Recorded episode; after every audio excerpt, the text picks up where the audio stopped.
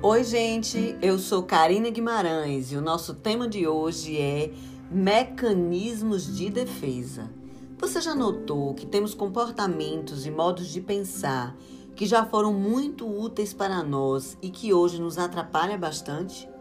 Na medida que crescemos e nos tornamos adultos, precisamos abrir mão de certos vícios de comportamento que trazemos desde a infância. No passado, esses comportamentos e modos de pensar nos ajudaram a sobreviver aos conflitos que não podíamos resolver. Hoje, eles são pesos desnecessários à nossa caminhada. Você já ouviu falar sobre isso?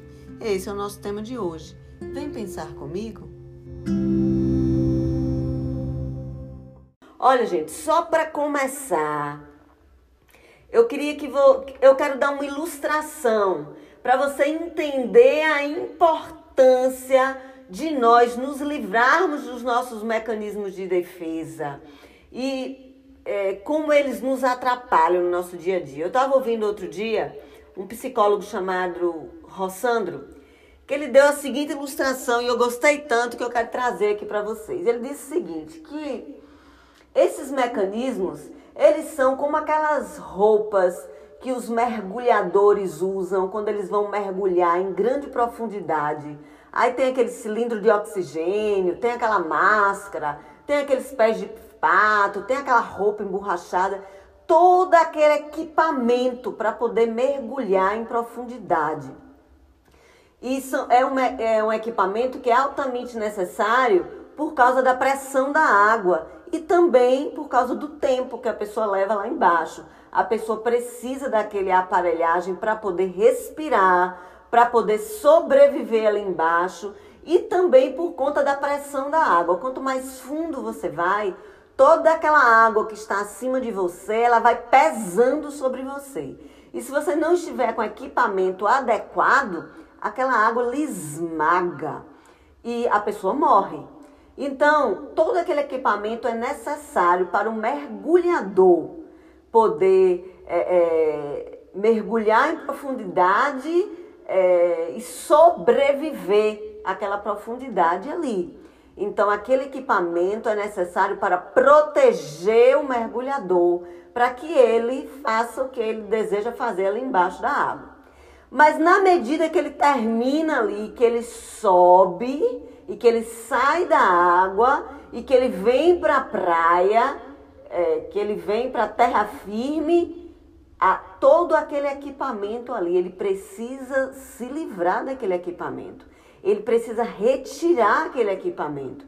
Porque aquele equipamento que antes ajudou ele a sobreviver lá embaixo da água, agora caminhando em terra firme, só vai atrapalhar. Só serão pesos desnecessários que vão atrapalhar ele a andar é, com leveza, com conforto, né? Então, aquilo que antes estava ajudando, agora está atrapalhando. O mecanismo de defesa é desse jeito, gente. Olha, eles foram desenvolvidos quando nós ainda éramos crianças e eles foram muito importantes para a nossa sobrevivência, ok? Mas hoje, na vida adulta, são pesos que nós estamos carregando desnecessários, que estão atrapalhando a gente a fluir, a ter velocidade na nossa caminhada. Ok? Então, o que é um mecanismo de defesa? É uma solução dada pelo nosso inconsciente para nos ajudar a sobreviver às dores de um problema que nós não conseguimos resolver. Então pense bem, em algum momento da sua vida, lá quando você ainda era uma criança, uma adolescente, quando você estava novinho, novinha, você se deparou com situações problemáticas que você, por conta da sua imaturidade, você não tinha como enfrentar aquilo, você não tinha como resolver aquele problema. Então, o que é que o nosso inconsciente faz? Ele desenvolve um comportamento ou uma forma de pensar que lhe ajude a lhe proteger do, das ameaças daquele problema. Então, toda vez que você estiver diante de uma situação ameaçadora, aquele é, comportamento vem à tona, aquela ação, aquela reação vem à tona, aquela maneira de pensar vem à tona. Para quê? Para lhe proteger da dor daquele problema não resolvido. Só que isso funcionou muito bem para a gente sobreviver, para nos proteger quando éramos crianças. Mas hoje nós já somos adultos. Então, não podemos continuar carregando esses pesos. Não podemos continuar é, fugindo da dor, não é? Procurando é, modos de pensar, de agir, de reagir que nos afaste da dor daquele problema. Não. Hoje a gente precisa resolver o problema. Hoje a gente precisa virar a página, porque não somos mais crianças. Não estamos lá debaixo do fundo do mar. Então esses mecanismos não nos são mais úteis hoje. Nós já estamos em terra firme, nós já crescemos e podemos sim nos livrar de todos esses pesos, encarar esses problemas de frente, resolver para poder deixar tudo que é, antes foi útil, mas que agora é peso, a gente deixar nos pés da cruz para podermos seguir adiante. Ah, apóstolo, dá um exemplo aí para eu entender direito do que, é que a senhora está falando. Nós demos alguns exemplos no último programa e eu quero repetir rapidinho para você. Primeiro mecanismo que a gente viu, artifício, que é a nossa habilidade de mudar de assunto quando o tema é ameaçador. Então a gente está numa roda de conversa e entra num assunto ali que é desconfortável para a gente, que dói na gente, que traz lembranças que dói em nós. Então a gente, com muita habilidade, a gente muda de assunto e as pessoas nem percebem que a gente ficou desconfortável com aquele assunto. Mas para a gente não se expor, para a gente não demonstrar o tanto que aquilo dói na gente, a gente rapidamente muda de assunto, entra com outra conversa. Então as nossas conversas se tornam artificiais. A gente procura não se aprofundar naquele assunto, porque aquele assunto é desconfortável para a gente, ok? Chega, gente, de nos comportar assim. Nós vamos enfrentar, resolver o nosso problema, para que a gente possa falar sobre nós mesmos, sobre a nossa história, sem desconforto, sem vergonha, sem medo, sem nos sentirmos ameaçados. Porque hoje nós já somos adultos. Você quer ver outro mecanismo que nós demos como exemplo aqui? O ataque. Quando alguém mostra algum defeito seu, alguma característica negativa sua, você logo destaca um, um, uma característica negativa daquela pessoa que lhe apontou o dedo. Aí você olha para a pessoa e faz, logo você está me dizendo isso? Quem é você para falar isso comigo? Não, e você? Você faz isso, você faz aquilo outro, entende? A gente começa a atacar o outro, a gente começa a, a, apontar as falhas do outro para que a atenção vá para as falhas do outro e os holofotes saiam de cima da gente e as pessoas não. É, a gente não, não atrai atenção para os nossos defeitos. Então, como é que a gente faz? A gente ataca o outro, a gente fala do defeito do outro para que a gente escape de se expor e de falar dos nossos defeitos, ok? Compensação. O que é esse mecanismo? É a habilidade de você diminuir ou vencer uma fraqueza sua demonstrando uma força. Então, por exemplo, se você é muito bom em servir pessoas, você é um ativista, você é um acumulador de tarefas, né? Você gosta de acumular tarefas e fazer mil coisas ao mesmo tempo. Então, enquanto você estiver assim, servindo todo mundo, você não diz não a ninguém, você está é, é, é, usando habilidades aprovadas, aceitáveis, elogiáveis sua para construir uma imagem, sabe, de que está tudo bem com você. É, você consegue, através de uma força, compensar uma fraqueza, esconder uma fraqueza. Por quê? Porque enfrentar aquela fraqueza, demonstrar aquela fraqueza vai trazer muita dor para você. Então, uma maneira de se defender dessa dor, de se afastar dessa dor, de se proteger dessa dor, é sempre deixar é, é, é, é em, em evidência uma qualidade positiva sua. Outro exemplo que nós damos aqui, o da desculpa. A gente se protege de quando a verdade dói, quando a verdade é embaraçosa pra gente, a gente não é honesto totalmente sobre a verdade naquela determinada situação. A gente termina dando uma desculpa. Essa desculpa não precisa ser mentira. Ela pode ser uma verdade também, mas não é a verdade principal.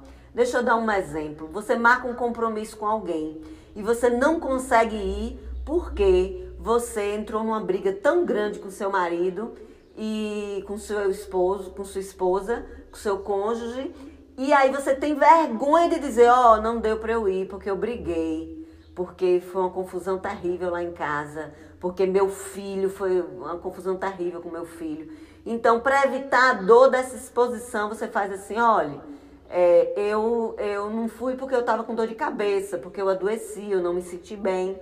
E isso pode ter sido uma verdade, porque por conta da briga, você não se sentiu bem mesmo, sua cabeça doeu, a pressão subiu, você não se sentiu bem.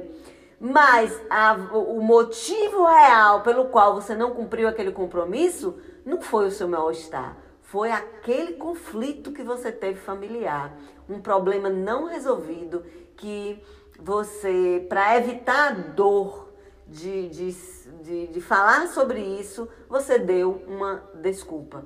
Então, desculpa é um mecanismo de defesa muito, muito comum mesmo. Outro exemplo que nós demos aqui, fantasia. É a gente mergulhar no mundo da imaginação para nos livrar da realidade que muitas vezes é dolorosa.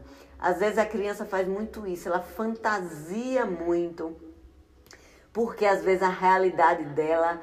É claro que a criança tem uma capacidade de fantasiar que é saudável, mas quando é, a criança enfrenta uma realidade muito dolorosa, com muita facilidade ela vai alimentar um mundo imaginário. E a gente traz isso para a vida adulta. Então, quando era criança, foi muito útil, foi muito bom, foi positivo. Mas um adulto vivendo no mundo da imaginação, um adulto vivendo no mundo da fantasia é extremamente prejudicial. Você já viu aquelas pessoas que vivem no mundo do, do, dos sonhos, da imaginação, que não vivem com os pés no chão?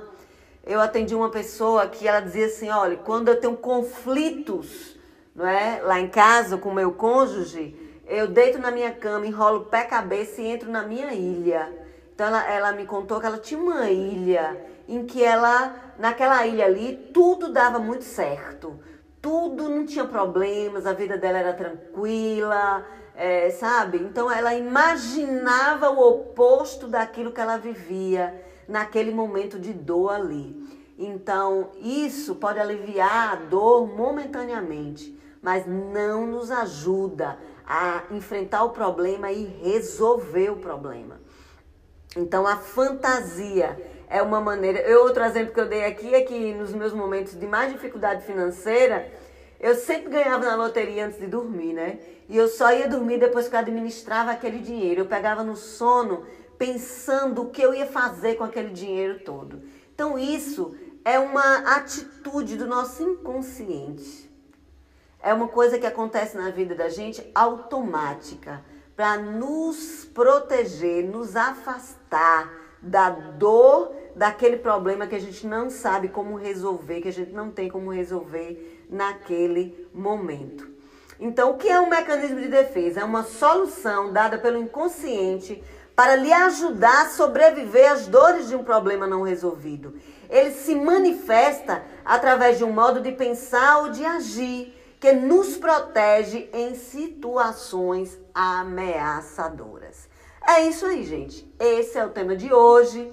Dá tempo você enviar um link para convidar um amigo. Já já a gente volta com mecanismos de defesa fresquinhos, com exemplos novos de mecanismo de defesa para você ver se você se identifica, porque chega de nós nos andarmos por aí é, em terra seca com as vestimentas de um mergulhador. Não faz sentido nenhum. A gente só está pesando mais a nossa caminhada, não é? Ah, os mecanismos de defesa eles servem como máscaras para esconder a nossa realidade dolorosa.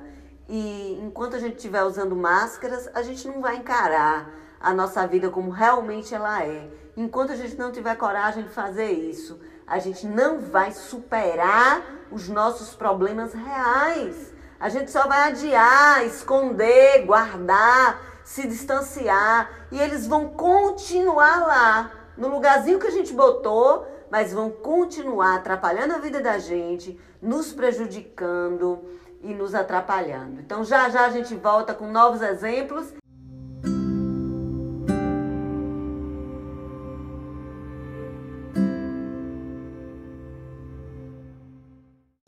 E aqui nós recebemos um comentário de um ouvinte que diz assim: resolução de problemas, encarar de frente essa dor emocional é top demais. É isso aí, gente, tá na hora, né? Imagine um mergulhador com aquele equipamento todo caminhando na praia. É muito peso desnecessário que está atrapalhando a sua vida. É assim que os mecanismos de defesa são. Eles serviram para você quando você era criança e não tinha é, é, condição de resolver os problemas que estavam ao seu redor. E inconscientemente você desenvolveu ação, ações, reações, maneiras de pensar e de ver o mundo que lhe ajudou a sobreviver naquele ambiente que muitas vezes foi hostil, foi, foi ameaçador para você. Então, a gente cresce com esses tipos de comportamento e como tem muito tempo que a gente utiliza eles, eles viraram vícios de comportamento. Então, hoje, eles estão nos prejudicando. Eles se tornaram comportamentos destrutivos que é, é, estão atrapalhando da gente amadurecer. A gente está se comportando como a gente se comportava quando éramos crianças. E isso é extremamente é, não saudável e nos atrapalha a nós crescermos. Precisamos, precisamos nos livrar desses mecanismos de defesa, com certeza.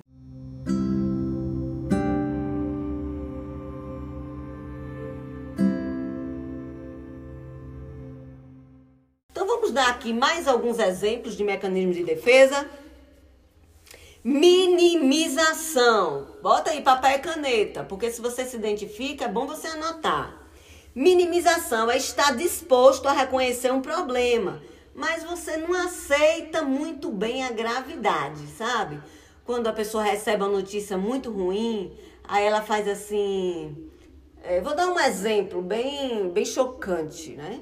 A pessoa tá mal em casa porque tá é, se recuperando de um tratamento de câncer, fez uma quimioterapia.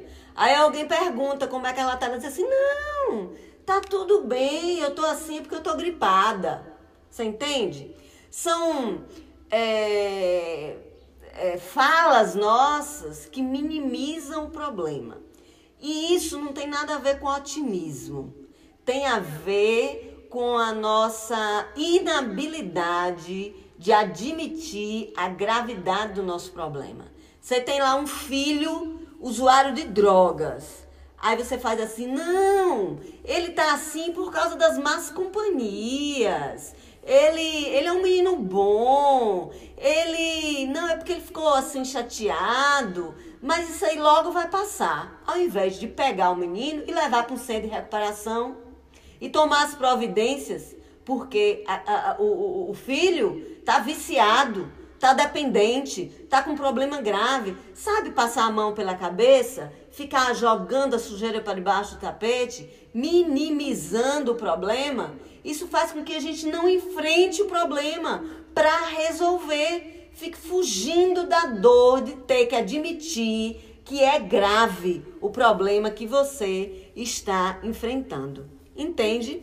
Então é aquela mulher que apanha do marido, mas ela diz assim: não, ele só me deu um empurrão. Eu costumo dizer assim: quando uma mulher admite que o marido grita e xinga ela, esse homem, no mínimo, já empurrou essa mulher. Quando ela admite que ele já empurrou ela, no mínimo ele já deu um murro. Quando ela admite que ele deu um tapa, ele já deu uma surra nela há muito tempo. Por quê? Porque para nos proteger da dor de admitir a gravidade do nosso problema, a gente minimiza, a gente esconde, a gente diminui o tamanho do nosso problema. E isso só faz com que a gente é, dê manutenção àquele problema, só faz com que a gente alimente aquele problema ao invés de resolver. Então não diminua, não minimize. Isso não é sinal de otimismo, é sinal de que você não está querendo lidar, enfrentar com a gravidade do problema. Nós precisamos ter os pés no chão e enfrentar a realidade exatamente como ela é. Você quer ver outro exemplo? Negação. É você fingir que algo não existe quando sabe que na realidade existe. Por exemplo, é você desconhecer sintomas físicos que possam indicar a presença de problemas. Gente, é você negar. É você é, dizer assim, não, eu, eu não sinto isso, isso não acontece comigo. Sabe aquela pessoa que diz assim, tá tudo bem? Você pergunta ela, não, não, já tá resolvido, tá tudo bem. Mas ela, na verdade, não resolveu, ela passou por cima. Ela guardou aquilo numa caixa e ela ignorou. Acho que o melhor da negação é isso, é, é a palavra que melhor vai expressar é a palavra ignorar. Você ignora a existência daquilo, você nega aquele problema, você faz de conta que aquilo não lhe incomoda, que aquilo não está doendo, de que aquilo. Chega uma hora que você ignora tal ponto que não é que você está mentindo, não. A negação ela é tão profunda que realmente você não está sentindo. Mas você não está sentindo a dor daquilo não é porque você resolveu não, é porque você guardou aquela dor profundamente. Você guardou dentro de uma caixinha lá dentro do seu ser tão profundo, tão escondido, sabe? Que você não tem mais acesso. Então realmente você não sente. Né? Realmente você não sente. Mas não é porque você resolveu o problema e virou a página. Você não sente porque você ignorou tanto, você se recusou tanto a encarar aquilo que você se distanciou, você perdeu o contato com aquela dor. Ah, posso isso não é bênção? Bom, quando você não podia resolver, resolver o problema, foi bênção sim. Lhe ajudou a resolver, lhe ajudou a sobreviver. Mas hoje não é não. Porque não se engane, apesar de você não estar sentindo, se o problema não foi resolvido, se ele foi empurrado para dentro, se ele foi escondido lá numa caixinha dentro do seu ser, você pode não estar tá tendo contato com ele, mas ele está atrapalhando a sua vida. Ele está influenciando a maneira como você age, como você pensa, como você reage, como você se relaciona com as pessoas. Está interferindo na sua vida tudo aquilo que a gente internaliza, se não está resolvido, se ficou pendente, gente, está atingindo, influenciando a nossa vida de forma direta, ok? Outro exemplo, perfeccionismo. e aí os times das perfeccionistas, dos perfeccionistas, eu tô nesse time aí, hein, gente? Eu sou uma ex-perfeccionista em recuperação eu tenho que estar sempre vigiando. O que é esse mecanismo do perfeccionismo? É você fugir de culpa ou de críticas tentando fazer tudo perfeitamente. Olha, se você assistiu aquele vídeo que eu tenho lá no meu Instagram, eu gravei um vídeo contando meu testemunho. Eu não sei quantos de vocês assistiram e eu falo muito sobre isso aqui porque é a minha história de vida, é a minha experiência, não é? é a gente tentar fazer tudo certinho, porque a possibilidade de ser criticada ou de ser culpada por alguma coisa que der errado. Me doía tanto, tanto, tanto, era uma dor tão insuportável que a minha vida era toda organizada para poder nunca errar. Eu não admitia erros, eu não queria saber de errar nunca. Eu planejava a minha vida com rigidez para que tudo seguisse conforme o planejado, para que eu garantisse que tudo ia dar certo, que tudo ia sair, que eu ia os meus resultados seriam sempre os melhores possíveis. Eu, eu para garantir que eu não ia errar, que eu ia fazer tudo certinho. Porque eu ser criticado por alguém, me faltar o elogio, a aprovação do outro, era uma coisa muito dolorosa para mim. Eu dependia disso para me sentir valiosa, eu dependia de que os outros me elogiassem, me aprovassem para eu me sentir é, é, é, aceita, amada, aprovada. Então, eu tinha muito medo de ser culpada de alguma coisa não dar certo, eu tinha muito medo da crítica, porque a crítica significava para mim um atestado de incompetência, de que eu não era valiosa, de que eu não prestava para nada. Então eu tinha que manter tudo muito certinho, não errar nunca. Isso é um mecanismo de defesa do perfeccionismo. Aí eu pergunto a você: isso é possível? É possível a gente não errar? Gente, claro que não. Agora você imagine a dor de uma pessoa que organiza a vida assim. Como é doloroso, não é? É doloroso quando ela não erra, porque é um peso enorme para poder carregar todas as responsabilidades, para centralizar todas as, as responsabilidades em si mesmo, para poder fazer tudo certinho. E é uma dor grande também quando erra por quê? Porque significa o desvalor, né? significa é, o atestado de incompetência. Então, é dor para tudo quanto é lado. Então, o que é que a gente precisa fazer? Se livrar da necessidade de ser perfeito. Se livrar do mecanismo de defesa do perfeccionismo. Não precisamos, gente, usar o perfeccionismo para nos defender da dor da crítica ou da dor da culpa. De nenhuma maneira. Quando a crítica vier, a gente vai enfrentar a crítica. Se ela for positiva, verdadeira, a gente vai procurar consertar, porque erros, erros eles existem para a gente consertar e melhorar e evoluir. Agora, e a gente vai lidar com a culpa, se arrependendo, pedindo perdão e resolvendo. E vamos seguir adiante sabendo que a gente pode errar a qualquer momento e tudo bem. Quando você se livra de um mecanismo de defesa como o do perfeccionismo, eu, eu sei que eu estou puxando um pouco a brasa para minha sardinha, porque esse é o meu maior mecanismo de defesa. Mas qualquer mecanismo desse, eu tenho certeza que quando a gente se livra, é um peso que a gente deixa para trás. A nossa vida se torna muito mais leve. E antes do nosso intervalo, para dar tempo você mandar sua mensagem, mandar o seu comentário, mandar a sua pergunta, eu quero dar mais um exemplo de mecanismo de defesa. Projeção. É você atribuir as suas fantasias, os seus problemas, as suas emoções na outra pessoa. Então você chama a atenção para comportamentos nos outros a fim de desviar a atenção desses mesmos comportamentos em você. São pessoas que são críticas, que são julgadoras e muitas vezes usam essa defesa.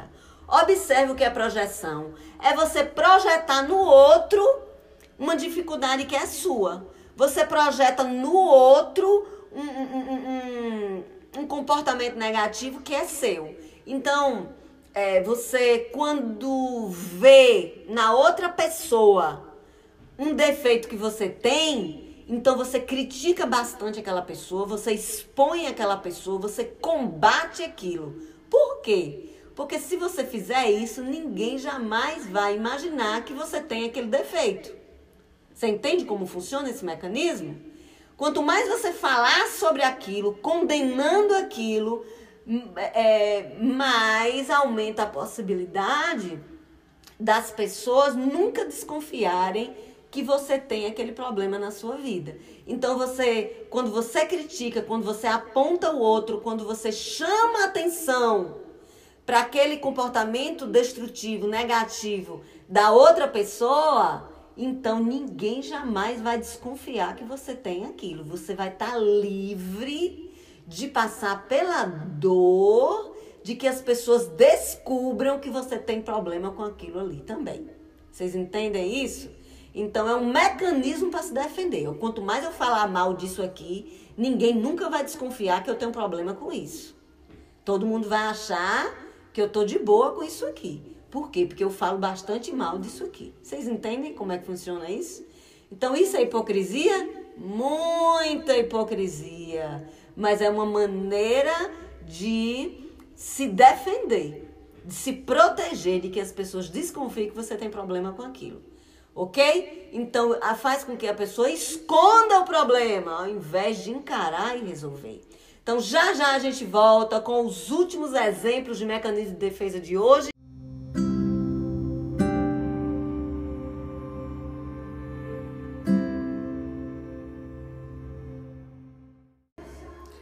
É isso aí, gente. Eu sou a apóstola Karina. Esse é o programa Conhecendo a Minha História e fazer parte da sua história é a nossa alegria. Nós estamos cheios de comentários aqui que eu vou ler para vocês. Um ouvinte mandou assim: Eu adoro esse programa, é de Deus. Quando eu era criança e enfrentava alguma situação que não sabia o que fazer, ia para a frente do espelho e fingia que eu era uma cantora de sucesso. Trocava de roupa várias vezes e me maquiava toda. E ao decorrer da minha vida, usei muito isso quando tinha desentendimento com pessoas próximas a mim. Mas depois de conhecer a minha história, compreendi que cresci e me tornei uma mulher capaz de resolver os meus conflitos, mesmo doendo, mas a cura vinha. A dor é necessário para vir a cura. E eu só descobri isso um ano depois do seminário.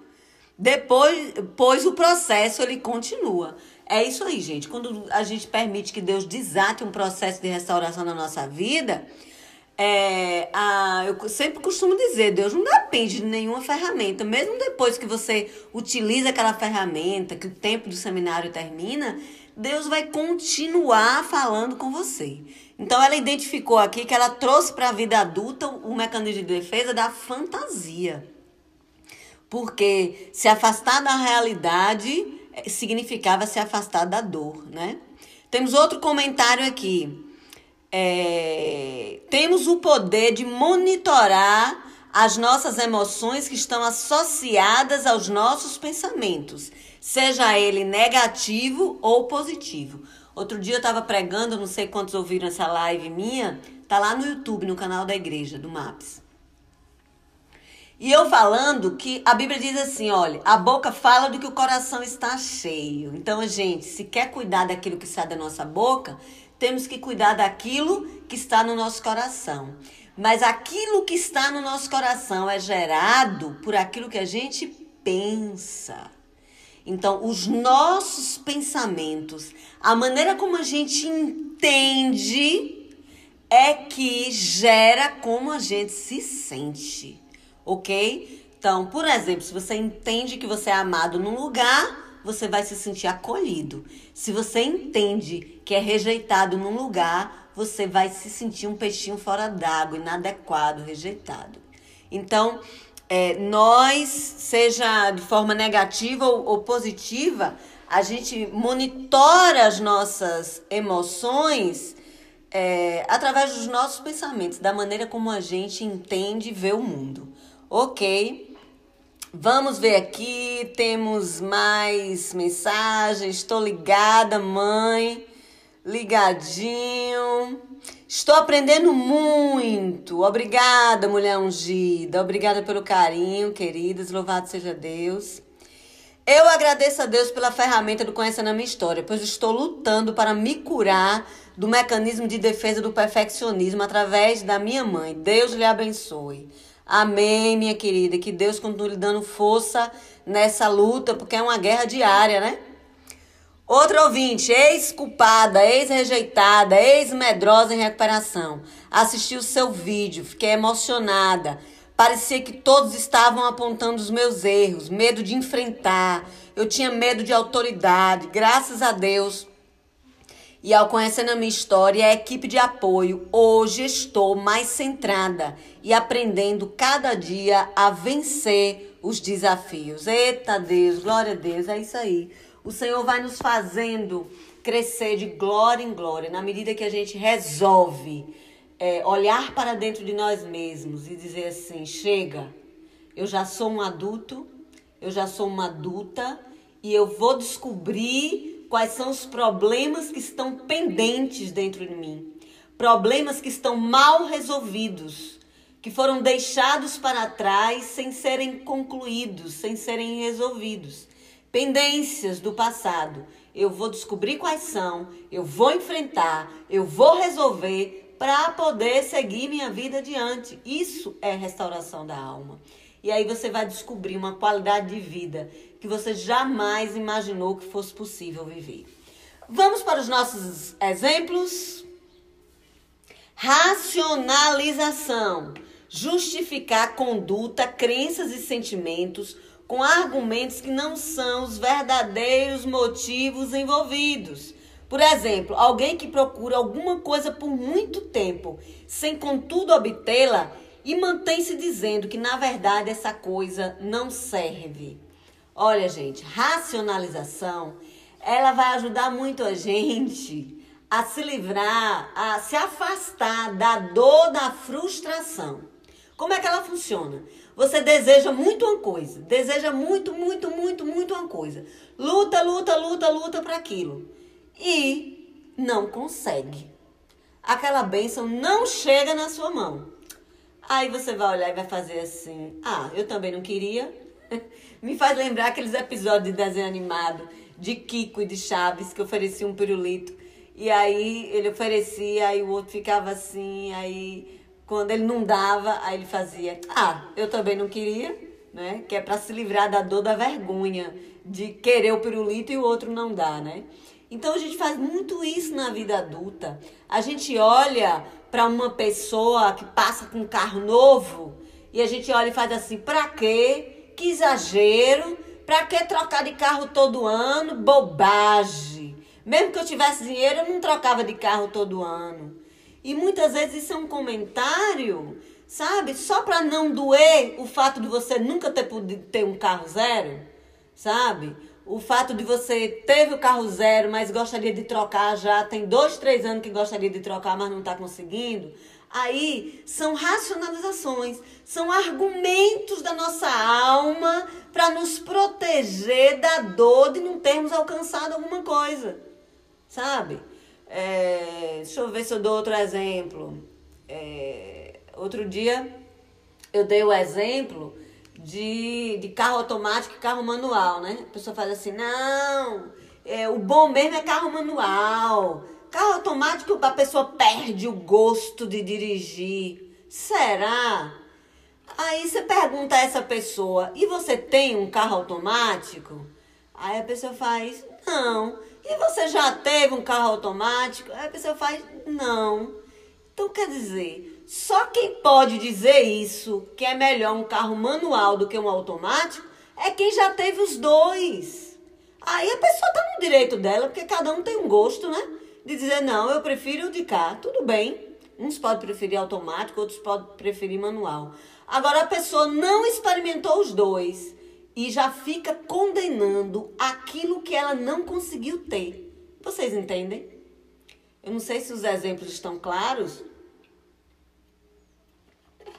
Mas é mais ou menos por aí. Você racionaliza.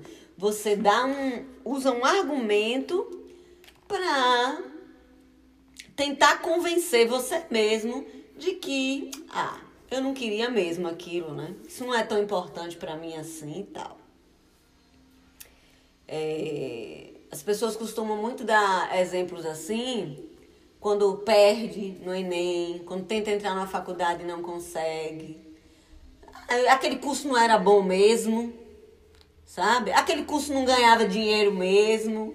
E aí a gente não falta argumentos para a gente justificar é, depois que a gente perde algo, né? Por causa da dor daquela perda, a gente tenta racionalizar, ok? Outro exemplo, regressão. voltar à conduta infantil, chorando, gritando, ficando mal-humorado. Ah, eu tenho certeza que ninguém aqui tem esse não. Fazer bico, fechar a cara, chorar ou gritar, sabe? Isso é regressão, gente. São comportamentos de criança. É criança que esperneia quando não tem o que quer. É criança que chora, que grita, que reclama, que faz bico, né? Que faz birra. Então, eu tenho certeza que aqui não tem nenhum adulto que faz birra. Eu tenho certeza que aqui não tem nenhum adulto que fecha a cara, que faz bico, que fica sem falar. Não é? Quando a gente não era criança, a gente não, não ficava de mal e ficava sem falar. Eu tenho certeza que aqui não tem nenhum adulto que se comporta assim. Porque se tivesse, o nome disso seria regressão. É você regredir a um comportamento infantil. Você quer ver outro exemplo? Repressão. É você manter fora do campo da consciência sentimentos e lembranças dolorosas que a pessoa não tem condições de enfrentar. Ou seja, a dor daquela situação traumática foi tão grande que sai da sua consciência aquela experiência e vai para o seu inconsciente. Ou seja, você reprime aquilo de tal forma que você não se lembra mais. Então, ah, aposto, como é que eu vou saber se eu tenho isso? Se eu não me lembro? Basta você pensar se você tem alguma parte da sua vida que era para você se lembrar e você não lembra.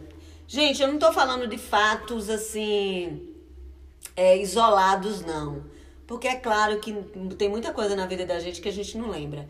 Eu tô falando de períodos da nossa vida. Eu atendo pessoas aqui que não lembra como era a infância de, de com 8 anos, 9 anos, 10 anos de idade. Entendeu? Às vezes a pessoa lembra, tem lembranças mais antigas, de 4, 5 anos. E lembranças mais recentes, do início da adolescência ou ali, né, nessa fase pré-adolescente, a pessoa não lembra. É um pedaço da vida dela que está esquecido. O nome disso é repressão. O nosso inconsciente faz isso, porque a dor daquele período foi tão grande que a gente não tinha como lidar com aquela dor. Era dor demais para a gente poder lidar. Então, para nos proteger, o inconsciente abafa aquilo, esconde aquilo de nós e a gente não lembra de um certo período da vida da gente ok? Isso pode acontecer na adolescência, isso pode acontecer até na vida adulta. Trechos, períodos da vida da gente que a gente se esquece, que a gente não consegue lembrar, que é apagado da nossa memória. Mas é apagado do nosso consciente, mas está tudo guardado no inconsciente. Então, quando for o nosso o momento adequado, que nós tivermos condições de lidar com aquela dor daquela fase da nossa vida, o Espírito Santo traz à tona. Ele nos lembra para a gente poder encarar e resolver aquilo ali, ok? Então isso ajuda muito no processo de conhecer a própria história, quando a gente se livra do mecanismo da repressão.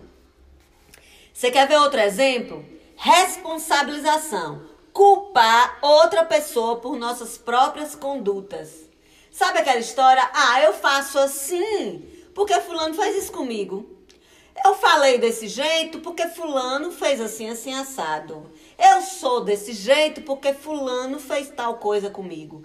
É a gente responsabilizar outras pessoas, culpar outras pessoas pela nossa conduta, pela nossa ação, pela nossa reação. Gente, a gente não pode controlar a ação do outro, mas aquilo que a gente vai fazer com o que fizeram conosco é responsabilidade nossa. Mas enquanto a gente estiver culpando outras pessoas, é, a gente não vai sair do nosso problema nunca. A gente não vai resolver o nosso problema nunca. Porque os nossos problemas pessoais, eles não podem ser terceirizados. Enquanto a gente estiver terceirizando, eles vão estar lá. Eles não serão resolvidos. Porque só nós podemos resolver os nossos próprios problemas, na verdade, não na força do nosso braço, mas com Deus, deixando Deus resolver pra gente, ok? É, vamos concluir aqui com Substituição, mecanismo de defesa, substituição. É descarregar frustração em uma pessoa inocente e mais fraca, ao invés de confrontar o agressor. É você descontar sua raiva, querido, em quem não tem nada a ver com história. É você é, é, é, tá chateado lá no emprego com seu patrão e chega em casa e você desconta nas crianças. Chega em casa e você desconta no seu cônjuge. Você se chateia lá na igreja com o pastor, com o irmão da igreja e chega em casa e você desconta nas pessoas que são mais próximas de você. Né? É você chegar numa loja, se chatear com o atendimento e ao invés de você resolver com o gerente, você desconta em cima do vendedor. É você chegar num posto de saúde para ser atendido por um médico e se sentir lá desrespeitado de alguma forma, ao invés de você resolver com o médico, você quer resolver com o atendente, com o recepcionista. Aí você é aquele valentão, aquela valentona que paga mico, que faz barraco, sempre com o mais fraco. Você não vai direto em quem pode resolver o problema, porque você não quer encarar o problema e resolver. Você quer só desabafar a sua dor, aí você escolhe o mais fraco. O nome disso é substituição, ok? Então, todos esses mecanismos. Gente, tem mais aqui, tem muitos outros aqui, mas não dá pra gente falar todos. Esses são os bem, bem comuns.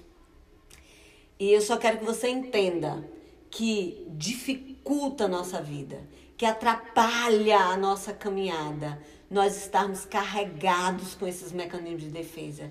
Seja um ou dois só que você tem identificado, com certeza está atrapalhando a sua vida. Tá na hora de você superar esse mecanismo. Como fazer isso, apóstola? Pronto, já já eu volto, lhe dando essa resposta e orando por você.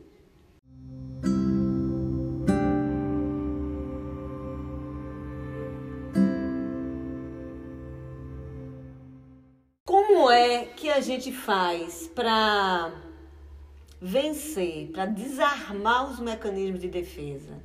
Quer dizer, você mergulhou lá no profundidade, estava todo cheio de equipamento para poder sobreviver. Mas agora você já saiu da água. E agora você já está em chão firme. Como fazer para tirar esse equipamento todo? Porque senão ele vai pesar e vai atrapalhar a sua caminhada. Quando você era criança, o mecanismo de defesa foi importante para você sobreviver, porque você não tinha como resolver os seus problemas, você era uma criança. Mas agora você é um adulto, agora você pode enfrentar os seus problemas, os seus conflitos para resolver. Então, como desarmar os mecanismos de defesa? Primeiro, você precisa descobrir que mecanismos são esses, identificar em seguida, você precisa se perguntar: eu estou me, tentando me defender de que dor?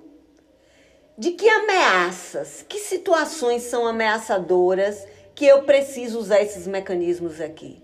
Quais as dores que eu quero me proteger, que eu quero fugir, que eu quero me distanciar? Que conflitos eu tenho dentro de mim que me faz ser necessário continuar usando esses mecanismos. Então, por que, que eu uso esses mecanismos? Entende? Por que, que eles ainda estão presentes na minha vida? Então, respondendo essas perguntas, você vai dar de cara com os seus reais problemas.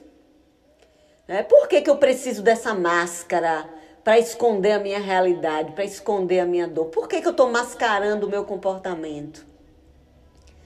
Por que, que eu tenho esse pensamento, esse comportamento, essa forma de agir, de reagir, para é, é, é, me afastar da dor? Que dor é essa que eu estou querendo me afastar? Então você vai, depois que você identifica um mecanismo de defesa, você entende por que, que ele foi necessário. Como foi que ele se desenvolveu? Quando ele começou? Por que você precisou dele? Você vai identificar o que? A sua dor. Ah, eu precisei desse mecanismo porque tal coisa me aconteceu assim, assim, assim. Então eu precisei negar, eu precisei reprimir, eu precisei descontar no mais fraco, eu precisei substituir, eu precisei racionalizar. Vocês entendem? Aí você vai descobrir que dor é essa. E aí a gente vai entrar no processo de identificar a dor, de expressar a dor e de resolver essa dor, que é o que a gente faz no curso Conhecendo a Minha História.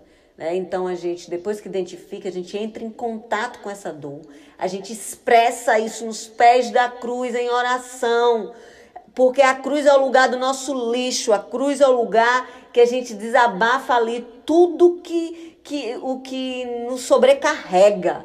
Porque Jesus disse assim: olha, carrega o meu fardo, porque o meu fardo é leve e é suave. Então, pesou é porque você está carregando aquilo que não deveria estar carregando. Porque o fardo que Jesus lhe oferece é leve, é suave. Ok? Então, pesou, você tem que, em oração, descobrir o que é que está pesando para deixar nos pés da cruz, para Jesus carregar no teu lugar. Então, na medida que você expressa a dor, que você bota para fora, você vai ter clareza para entender tudo como lhe aconteceu e a partir daí tomar as decisões que você precisa tomar para resolver aquele problema. E é aí onde vem o perdão. Você vai utilizar o perdão, porque só o perdão nos livra da dor. O nosso passado não pode ser mudado, mas a maneira como a gente olha para o nosso passado, como a gente enxerga o nosso passado, como a gente sente o nosso passado, pode ser mudado sim através do perdão. Mas não adianta você querer perdoar se você não liberou a dor ainda. Enquanto houver dor, o perdão vai é, é, ser. É, vai haver impedimentos para liberar esse perdão. Então, primeiro precisa identificar a dor, depois expressar, para depois resolver através do perdão. E aí, aquilo que Deus lhe orientar, né? É, você vai obedecer a Ele. Então, em oração, você vai se perguntar: por que esse mecanismo de defesa? Por que ele foi necessário? Aí você vai descobrir a dor. Né? Aí você vai entrar em contato com essa dor, você vai expressar essa dor em oração, você vai resolver isso através do perdão.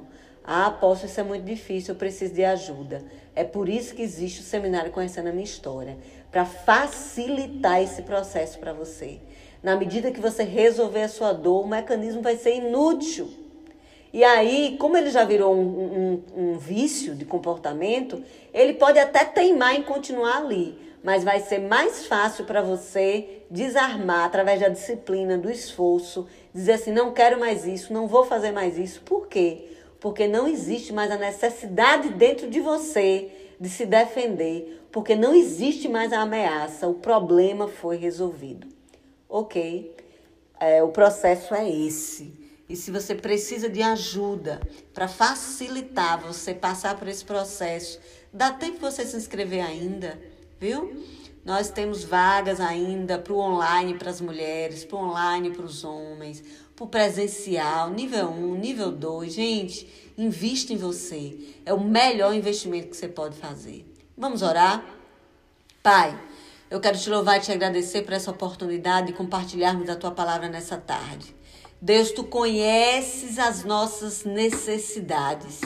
Tu sabes aquilo, Senhor, que nos machucou profundamente, por isso a gente ainda tem tanta necessidade de, de ter comportamentos para nos defender, para nos afastar da dor. Mas, Senhor, chega. O que nós queremos mesmo é não sentir mais essa dor. O que nós queremos mesmo é nos livrar dessa dor. O que nós queremos mesmo é que esses mecanismos se tornem desnecessários, Senhor.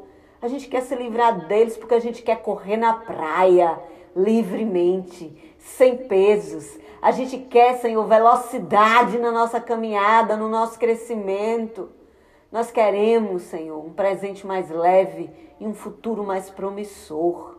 E por isso nós entregamos a nossa vida a Ti, crendo de que se a gente der espaço, o Senhor fará essa obra na nossa vida. Por isso, traz a tua bênção sobre a vida de todos aqueles que estão me ouvindo agora, todos esses que estão me ouvindo também através do podcast. Senhor, que em nome de Jesus o Senhor desate um processo de autoconhecimento tão poderoso que essas pessoas consigam se livrar desses pesos dos mecanismos de defesa. Em nome do Pai, do Filho e do Espírito Santo. Amém. Gente, muito obrigada. Muito obrigada pelo carinho da atenção de vocês. Que Deus continue abençoando a cada um. Em nome de Jesus. E até a próxima terça-feira. Cheiro no coração!